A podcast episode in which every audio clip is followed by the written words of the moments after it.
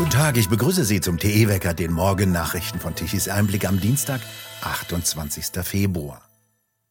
Noch in dieser Woche will die CDU eine aktuelle Stunde im Bundestag beantragen, die sich mit den immer größeren Skandalen um den Bau der Pipeline Nord Stream 2 beschäftigt. Es soll auch um die von der SPD-Ministerpräsidentin Manuela Schwesig gegründeten dubiosen Klimastiftung gehen. Gegenüber Bild sagte der Chef des Untersuchungsausschusses zur Stiftung, Ehlers, der Kanzler müsse jetzt Schwesigs Russensumpf in Schwerin trockenlegen. Dubiose und verdeckte Millionen aus russischen Quellen, eine kremeltreue Landespolitik und nun auch vom Finanzamt verbrannte Steuererklärungen. Laut Bild reiche es jetzt der Union. Der parlamentarische Geschäftsführer der Unionsbundestagsfraktion Thorsten Frei sagte gegenüber Bild, es werde langsam Zeit, dass die unfassbaren Vorgänge um den Kremelsumpf in Mecklenburg-Vorpommern unabhängig aufgeklärt werden. Schwerin sollte externe Ermittler anfordern und alle rechtlichen Möglichkeiten dazu ausnutzen. Angesichts der langjährigen Verstrickungen und unzähligen Vertuschungsversuche seitens des Landes und einer auf Schwesigs Initiative gegründeten Tarnstiftung, so sagte Frei weiter, dürfe es so nicht weitergehen. Deutschland sei doch keine Bananenrepublik, so frei. Das Magazin Cicero hatte zuvor berichtet, eine Finanzbeamtin habe mindestens eine Steuererklärung der Klimastiftung im Kamin verbrannt, nachdem die Unterlagen als verloren galten und es politischen Druck auf die Behörden gegeben habe. Bei der vermeintlich verbrannten Steuererklärung gehe es um eine Schenkung an die Stiftung vom russischen Gasgiganten Gazprom. Die sogenannte Klimastiftung in Mecklenburg-Vorpommern war Anfang Januar 2021 gegründet worden. Ziel, die Sanktionsdrohungen aus den USA zu umgehen und die Ostsee-Pipeline Nord Stream 2 fertig bauen zu können. Der russische Gasriese Gazprom spendierte der Stiftung 20 Millionen Euro. Davon hätte eigentlich die Hälfte als Schenkungssteuer abgeführt werden müssen. Doch im April kam heraus, das war zumindest bis dahin nicht geschehen. Jetzt kam heraus, die Unterlagen waren nicht verloren, sondern verbrannt und die Landesregierung war informiert worden. Währenddessen enthüllte Bild ein geheimes Firmennetz hinter der Stiftung und veröffentlichte die Namen von 80 beteiligten Unternehmen. Auf der Liste der Geschäftspartner finden sich Unternehmen aus Deutschland wie der Fährhafen Sassnitz oder die Seehafen Wismar GmbH aber auch internationale Fach- und Logistikfirmen aus der maritimen Wirtschaft, unter anderem aus Frankreich, Italien, Norwegen, Malta, Finnland und England. Die Beantwortung von weiteren Nachfragen zu den Unternehmen verweigert die Stiftung bislang. Jetzt ist es amtlich. Ganze 53 Stimmen mehr hat die SPD vor den Grünen bei der Wiederholungswahl in Berlin bekommen. Wahlsieger ist die CDU mit 28,2 Prozent der Stimmen, SPD und Grüne mit je 18,4 Prozent liegen dahinter. Dies bedeutet, die CDU erhält 52 Mandate, SPD und Grüne jeweils 34, die Linke 22 und die AfD 17 Mandate. Dieses endgültige Ergebnis hat der Landeswahlausschuss am Montag bekannt gegeben. Eine Neuauszählung im Bezirk Lichtenberg, wie sie die Partei Die Linke beantragt hatte, wurde abgelehnt. Dort liegen erster und zweiter Platz nur wenige Stimmen auseinander. Die knapp unterlegene linke Claudia Engelmann hat rechtliche Schritte gegen die Entscheidung des Landeswahlausschusses angekündigt. Sie will eine Nachzählung erzwingen. Wie der Landeswahlleiter Stefan Bröchler am Montag sagte, habe sich der Landeswahlausschuss die Niederschriften aus den Wahllokalen angesehen und mit den Bezirkswahlleitern gesprochen. Der empfahl dem Gremium, den Antrag auf Nachzählung abzulehnen. Heute treffen sich CDU und Grüne wieder einmal, um über mögliche Koalitionsverhandlungen zu reden. Noch offen ist, wie und wann die Bundestagswahl in Berlin wiederholt wird. Diese Wahl in Berlin müsse vollständig wiederholt werden. Diesen Standpunkt vertritt Tichys Einblick. Tichys Einblick hat eine Wahlprüfungsbeschwerde in Karlsruhe eingereicht. Sie ist dem Bundesverfassungsgericht am 5. Januar per Fax und am 7. Januar per Brief zugegangen. Am Donnerstag, dem 26. Januar, hat das Gericht den fristgerechten Eingang bestätigt und der Beschwerde ein Aktenzeichen gegeben. Tichys Einblick wird über den Fortgang berichten.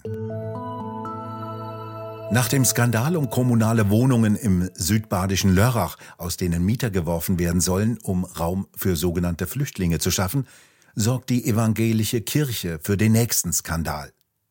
In Berlin wirft sie alte Menschen aus einem Pflegeheim der Berliner Diakonie und will dort Flüchtlinge einquartieren. Wie Focus Online berichtete, sollen im alten Pflegeheim Wohnen und Pflege Schillerpark im Berliner Bezirk Wedding 110 alte Menschen hinausgeworfen werden. Ausgerechnet ein Pfarrer, Martin von Essen, der Vorsteher des Paul-Gerhardt-Stiftes, unterzeichnete eine Erklärung, dass das Stift die Plätze für mehrfach traumatisierte Schutzbedürftige ab Ende 2022-23 erweitern werde und daher Eigenbedarf am Gebäude des Pflegeheimes angemeldet werde. Martin von Essen war vorher Physiotherapeut, wurde dann Pfarrer und zeigte sich früher mit Merkel, als die noch Kanzlerin war, und ist heute Direktor des Paul-Gerhardt-Stiftes und Vorstandsvorsitzender des Evangelischen Johannes-Stiftes in Berlin. Ein Angehöriger eines Mieters aus dem Seniorenwohnheim hatte Focus Online auf den Fall aufmerksam gemacht, der mit Christentum und Nächstenliebe eines Pfarrers nichts mehr zu tun hat. Mit den sogenannten Flüchtlingen kommt mehr Geld aus Steuermitteln in seine Kasse. Die amerikanische Eisenbahngesellschaft Norfolk Southern verspricht eine rasche Beseitigung der Überreste aus dem Eisenbahnunglück in Ohio. Der Vorstandsvorsitzende Shaw sagte, dass die Eisenbahngesellschaft am 1. März damit beginnen werde, die Gleise in East Palestine, Ohio, abzureißen und den kontaminierten Boden zu entfernen. Der kleine Ort, etwa 50 Meilen nordwestlich von Pittsburgh, war in die Schlagzeilen geraten, nachdem Güterwagen eines mit gefährlichen Chemikalien beladenen Zuges entgleisten und teilweise giftige Substanzen in der ländlichen Stadt verschüttet wurden. Das Unternehmen habe bisher Anwohner entschädigt und finanzielle Zusagen in Höhe von 11,4 Millionen Dollar gemacht. Shaw bekräftigte sein Versprechen, die Schäden zu beheben und der Stadt langfristig zu helfen. Dazu gehörten 300.000 Dollar, die für die Sportprogramme der Highschool, der Middle School und der Grundschule gespendet wurden, um die Ausfälle zu kompensieren, weil gegnerische Mannschaften nicht in die Stadt kommen wollen. Seit der Entgleisung sind die Aktien von Norfolk Southern bis zum Handelsschluss in der vergangenen Woche um fast 10 Prozent gefallen. Shaw forderte eine branchenweite Diskussion über die Verbesserung der Sicherheit, an der Eisenbahnen, Verlader, Waggonhersteller und Waggonvermieter beteiligt sein sollten. Nach einem vorläufigen Bericht sei der lange Güterzug zum Zeitpunkt des Unfalles langsamer als mit der vorgeschriebenen Geschwindigkeit gefahren. Ein Wärmemelder habe einen Alarm über ein erhitztes Rad an das Zugpersonal gesendet. Allerdings sei nicht genügend Zeit geblieben, um zu bremsen, bevor die Waggons entgleisten. In Oslo hat die schwedische Klimaprotestlerin Greta Thunberg mit einer Kompanie sogenannter Aktivisten der Minderheit der Samen das Energieministerium blockiert und gegen Windräder protestiert.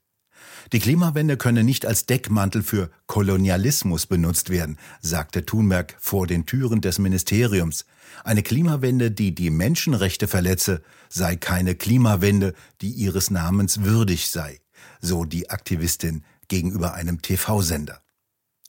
Der oberste Gerichtshof hatte zuvor entschieden, dass das Windparkprojekt die Rechte der indigenen Samen beschneide, ihre Kultur der Rentierzucht zu praktizieren.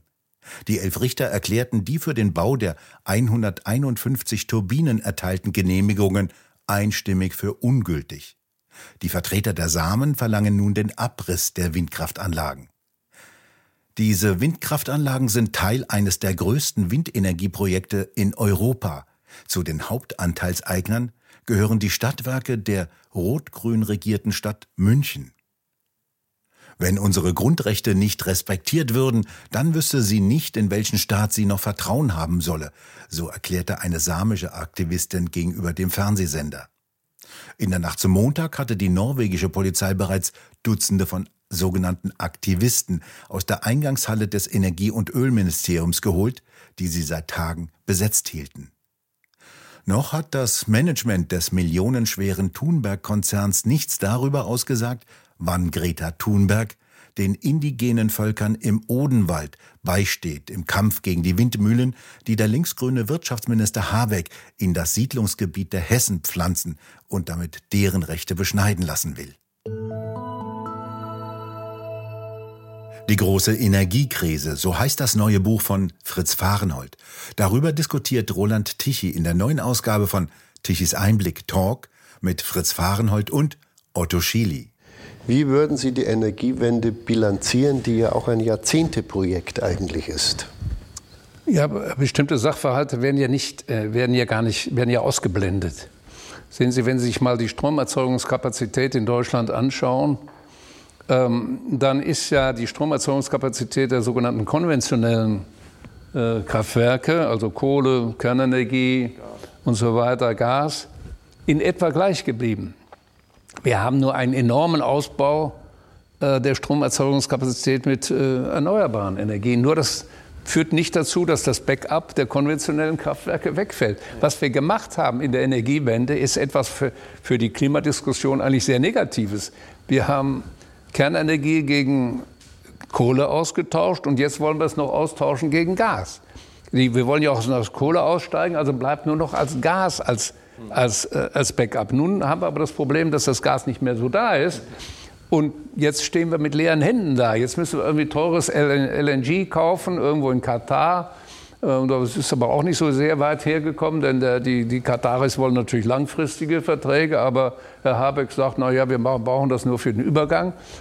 Und die gegenwärtige Energiepolitik hängt der Illusion nach, wir könnten 100 Prozent Energieversorgung mit, äh, mit, Stroh, äh, mit Wind und Solar. Das funktioniert nicht. Da braucht man nur ein bisschen die physikalischen Gegebenheiten kennen. Es gibt eben Tage, da gibt es überhaupt keinen Wind und keine Sonne. Und das kann man, kann man, das sind physikalische Tatsachen, die offenbar äh, nicht mehr wahrgenommen werden. Und ähm, wenn da nicht mal eine, eine grundsätzliche Überprüfung stattfindet, so wie es jetzt äh, Fritz Farnhold vorgeschlagen hat und, und nicht etwa nur irgendwie von einem Meta-Gesichtspunkt der Wissenschaft, sondern anhand konkreter Tatsachen, dann driften wir ab. Das vollständige Gespräch können Sie sich auf der Webseite tichiseinblick.de ansehen. Bestes Winterwetter bringt uns der heutige Tag. Es bleibt weiterhin sonnig und kalt. Nur ganz im Norden kann etwas feuchtere Meeresluft für ein paar Wolken sorgen. Die Temperaturen bewegen sich tagsüber zwischen 4 und 7 Grad. Nachts sinken sie auf bis minus 3 Grad herab. In höheren Lagen und in Alpentälern können es bis minus 12 Grad werden. Die feuchten Luftmassen breiten sich im Laufe der Woche von Norden über Deutschland aus und bringen trübes Wetter mit Nebel und Hochnebel mit. Tagsüber frischt der Wind aus Nordosten etwas auf. Und nun zum Energiewendewetterbericht von Tichys Einblick. Gestern Mittag um 12 Uhr benötigte Deutschland rund 77 Gigawatt an elektrischer Leistung. Dazu lieferten die konventionellen Kraftwerke 43 Gigawatt um 12 Uhr mittags. 7,5 Gigawatt kamen von den Windrädern. 21 Gigawatt von den Photovoltaikanlagen. Deren Leistung allerdings ließ bis 16 Uhr nachmittags drastisch nach. Und wieder gilt, ohne die konventionellen Kraftwerke wäre der Bedarf an elektrischer Leistung nicht gedeckt worden. Und nein, auch 100.000 Windräder, wie sie Claudia Kempfert schrill verlangt, hätten nichts genutzt. 100.000 mal Null Wind ist immer noch Null Wind. Wir bedanken uns fürs Zuhören. Schön wäre es, wenn Sie uns weiterempfehlen. Weitere aktuelle Nachrichten lesen Sie regelmäßig auf der Webseite tichiseinblick.de und wir hören uns morgen wieder, wenn Sie mögen.